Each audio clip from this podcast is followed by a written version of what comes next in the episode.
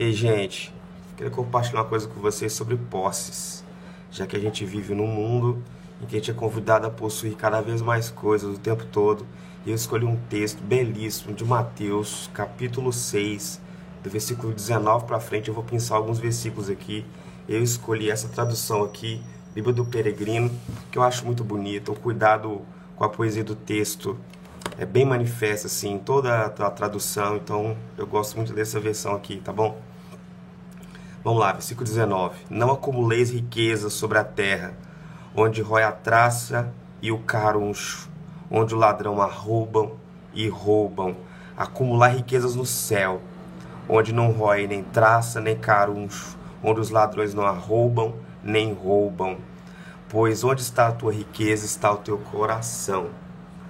Olha só, o texto aqui faz uma inversão das coisas. De que quando você só quer possuir riquezas, no fundo, elas possuem o seu coração. Então, cuidado com o assunto sobre posses, porque basicamente aquilo que a gente quer possuir acaba possuindo a gente. E o texto parece ser um discurso anti-dinheiro, mas não é. Porque, digamos que as moedas e o metal da moeda não é impuro. É, a matéria que compõe a nota, o dinheiro, não é impuro em si, sabe? Mas é como a gente usa isso, o lugar que se ocupa no nosso coração, na nossa mente, a nossa devoção. O quanto isso já possui a gente. Então, o convite de Jesus não é para você ser um cara largado e nunca mais pensar em trabalhar, não sair de casa, correr atrás das paradas. Olha só, o texto vai ficando mais claro, um pouco mais para baixo, no versículo 25, diz assim: Por isso vos recomendo que não andeis angustiados pela comida e bebida para conservar a vida de vocês, ou pela roupa para cobrir o corpo. Não vale mais a vida do que o sustento, e o corpo mais do que a roupa? Observai as aves do céu, não semeiam, não colhem, não juntem celeiros, e no entanto, o vosso Pai do céu as sustenta. Não valem mais do que elas, vocês aí? Quem de vós pode, por força de preocupação, prolongar um pouco mais a sua vida? Ninguém. Por que então vocês andam angustiados pelas roupas? Observai como crescem os lírios silvestres eles não trabalham nem fiam. E asseguro-vos que nem Salomão, com todo o seu esplendor, se vestiu como um deles.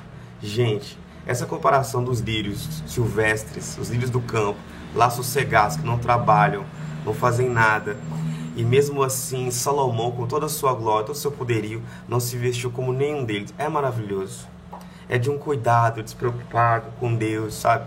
é abandonar-se em Deus, é o convite do texto. Não é para você não correr atrás das paradas todos os dias, sair de casa cedo trabalhar. Não é isso. Você precisa pagar as contas, IPVU, IPTU, IPVA, é, aluguel, internet, um monte de coisa, escola das crianças. É, mas é mais do que isso, cara. É você não perder a paz com isso, sabe? Não perder a paz. Porque a presença doce de Jesus está na sua vida. Se você tem a presença doce de Jesus, a presença magnífica desse Deus maravilhoso na sua vida, tudo fica pequeno ao redor. É como se uma luz grande fulgurasse assim diante de você. E aí as outras luzes pequenas, elas vão se pequenando cada vez mais, sabe? E toda treva é afugentada. As trevas vão embora, as sombras ficam pequenas, elas desaparecem, na verdade. Porque você tem Cristo, você tem um Deus amoroso. E o amor de Deus se torna tudo. E ainda que o mundo vai te julgar e carimbar, olha, se você não tem grana, você não é nada, você, cara, mas que me importa esse tipo de opinião?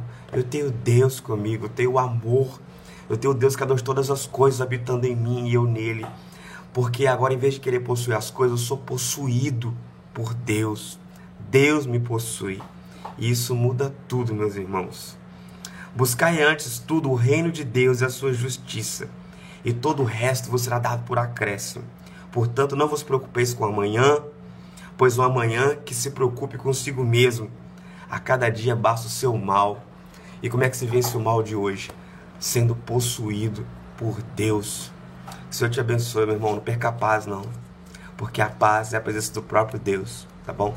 Nenhum problema pode ser capaz de te furtar da presença de Deus. Porque se Ele promete isso, Ele dá a sua presença. Basta bater na porta, Ele abre. De forma doce, fala: Estou aqui, meu filho Estou aqui, minha filha. Seja abençoado por Deus, tá bom? Não fique aflito, inquieto e preocupado a ponto de perder a paz. Deus te abençoe.